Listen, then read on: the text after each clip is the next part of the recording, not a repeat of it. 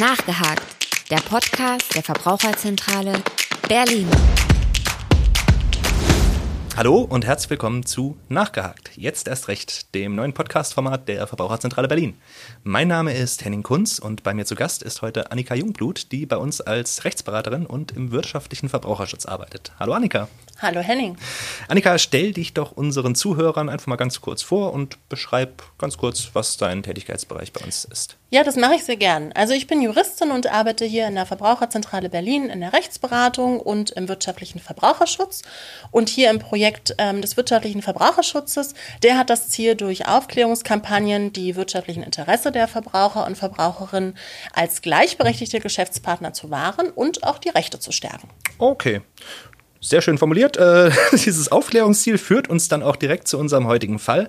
Annika, äh, erzähl uns doch einfach mal, was du uns da mitgebracht hast. Ja, ich berichte heute von einem Fall, der leider so oder auch so ähnlich immer wieder auftaucht und Verbraucher oder auch Verbraucherinnen einiges an Geld und Nerven kostet. Es geht um einen Schlüsseldienst, der für die Öffnung der Haustür unseres Herrn P. satte 1000 Euro berechnet hat. Okay, das klingt tatsächlich erstmal nach ziemlich viel Geld für eine einfache Türöffnung. Kommt das denn tatsächlich so oft vor? Oh ja, das kommt leider tatsächlich okay. sehr oft vor. Zwar kostet die Türöffnung durch einen Schlüsseldienst nicht immer eben diese 1000 Euro, aber einige hundert Euro kommen da auf jeden Fall zusammen, wenn man auf einen unseriösen Schlüsseldienst setzt. Okay, das hört sich ja schon nach einer richtigen Masche an. Aber dann erzähl doch vielleicht erstmal, wie es in diesem Fall jetzt wirklich konkret zu dieser extremen Summe gekommen ist. Ja, gerne. Also unser Herr P. kam mit seiner Frau und seiner kleinen dreijährigen Tochter aus dem Urlaub zurück und konnte die Wohnungstür nicht öffnen, da er offenbar seinen Schlüssel verloren hatte. Nachdem er dann ähm, einen Schlüsseldienst gegoogelt hatte, rief er den Schlüsseldienst an, der gleich eben ganz oben auf der ersten mhm. Seite angezeigt wurde bei Google.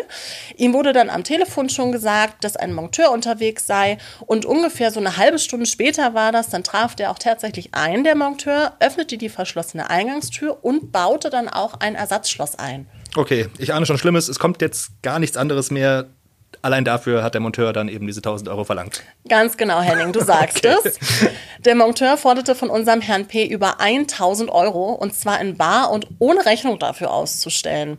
Als Herr P. dann sagte, dass der Betrag ihm wirklich ziemlich hoch erscheine und er den Monteur ja. aufforderte, die Wohnung sofort zu verlassen, antwortete der Monteur, dass er jetzt erst geht, wenn der Herr P. den Betrag entweder sofort in Bar oder auch per EC-Karte bezahlt. Okay, geschickt. Ich befürchte, das hat der Verbraucher dann auch direkt getan. Ne? Er wollte ihn ja wahrscheinlich auch möglichst schnell loswerden. Ja, unser Herr P. hat die Summe mit seiner EC-Karte dann erstmal ungewollt bezahlt und der Monteur verließ darauf dann erstmal die Wohnung. Okay, wie ging es dann weiter? Also unser Herr P. kam das Ganze dann wirklich doch ziemlich komisch vor. das und, kann ich mir vorstellen. genau, und er wandte sich dann mit einer Beschwerde über diesen Schlüsseldienst an uns. Aber leider ist das wirklich überhaupt kein Einzelfall, wie ich eingangs schon erwähnte. Hm. Wir erhalten nahezu wirklich wöchentlich Beratungsanfragen und Beschwerden rund um das Thema unseriöser Schlüsseldienste.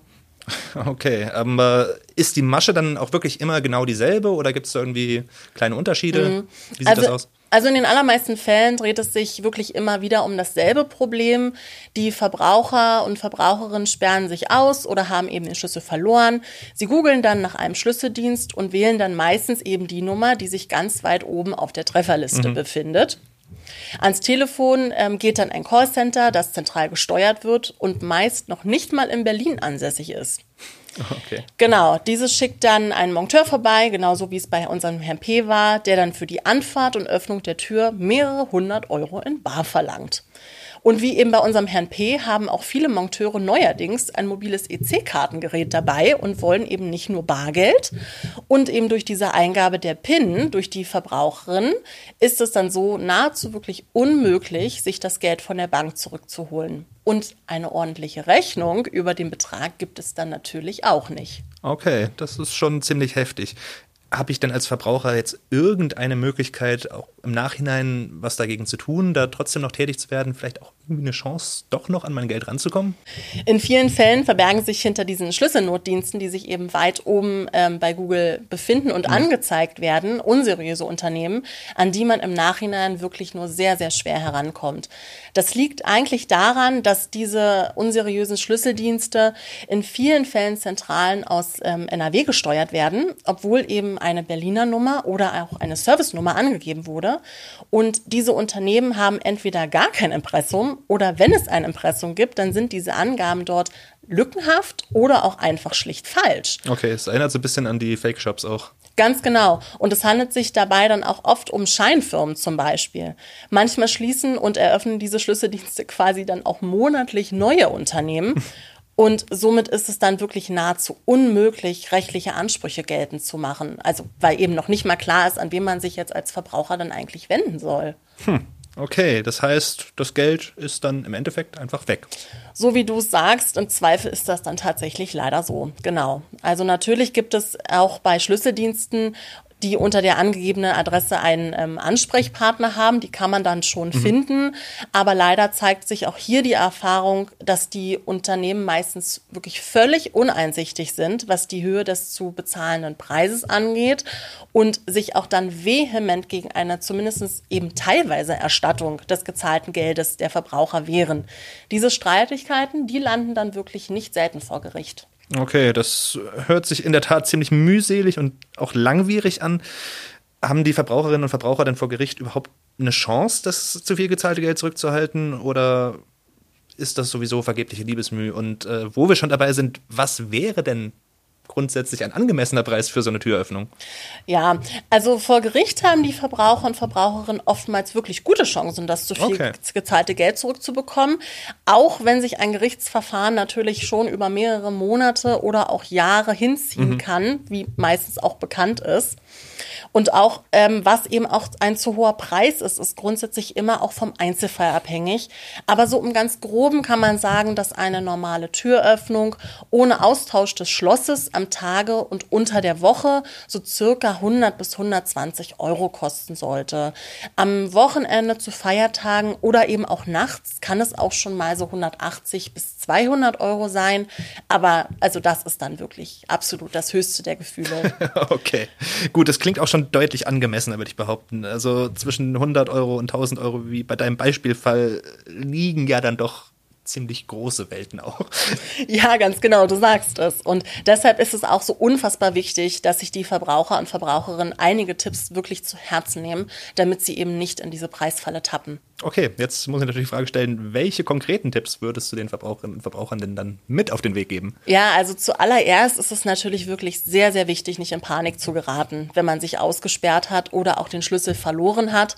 Das dürfte schon fast das Schwierigste sein. Ja, definitiv, aber da ist es wirklich wichtig, Ruhe zu bewahren und am besten ist es dann, wenn man für solche Fälle eben schon vorher eigentlich einen Ersatzschlüssel bei seinem Nachbarn oder eben auch einer anderen Vertrau Vertrauensperson eben gelagert hat. Mhm.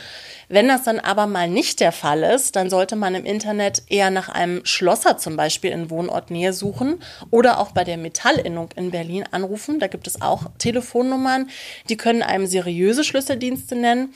Und was man zusätzlich auch immer machen sollte, ist die Hausverwaltung zu informieren, soweit man jedenfalls in einer Mietwohnung wohnt und das Schloss ausgetauscht oder eben von diesem Monteur beschädigt werden muss um die Wohnungstür dann zu öffnen, weil es sich bei dem Schloss immer auch um Vermietereigentum handelt. Das darf man nicht vergessen. Ja, das klingt in der Tat nach einer guten Idee. Okay, das hört sich ja schon mal grundsätzlich ganz gut an. Das heißt, mit einigen kleinen Tipps kann man da schon mal vermeiden, in diese Falle zu tappen. Ähm, Gibt es denn ansonsten die Möglichkeit, am Telefon vielleicht auch einfach einen Festpreis zu verhandeln? Ja, natürlich, das geht auf jeden Fall und ich äh, würde sagen, das ist auch auf jeden Fall empfehlenswert. Okay. Dann äh, kommt es eben hinterher auch nicht zu sehr bösen Überraschungen wie in unserem Fall.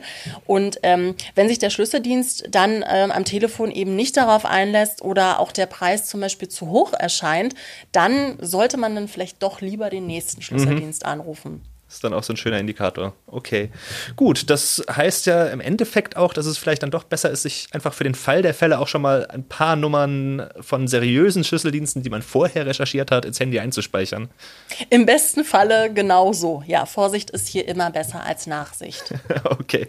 Grundsätzlich schönes Schlusswort. Aber vielleicht trotzdem nochmal die Frage, was hättest du denn ganz abschließend unserem Herrn P. geraten, wenn er jetzt in der Beratung gesessen hätte und sich jetzt nicht nur allgemein mit dieser Beschwerde an die Verbraucherzentrale gewandt hätte, sondern da konkret gezielt eben nach, nach Tipps gefragt hätte. Genau, also da müsste man auch vielleicht nochmal zweierlei unterscheiden. Mhm. Also in zivilrechtlicher Sicht wäre es dann vermutlich wirklich ziemlich schwierig gewesen, sich das zu viel gezahlte Geld zurückzuholen, da es in unserem jetzt ganz speziellen Fall eben noch nicht mal klar war, wer überhaupt der Vertragspartner geworden ist oder wie der Schlüsseldienst überhaupt heißt.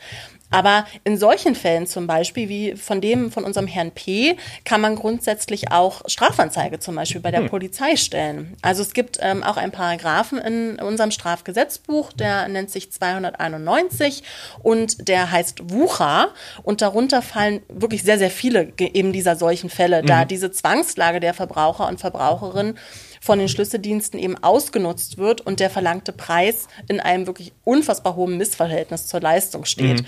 Und hier die hat die Polizei eben auch noch mal grundsätzlich ganz andere Möglichkeiten, solche Unternehmen ausfindig zu machen als eben Privatpersonen.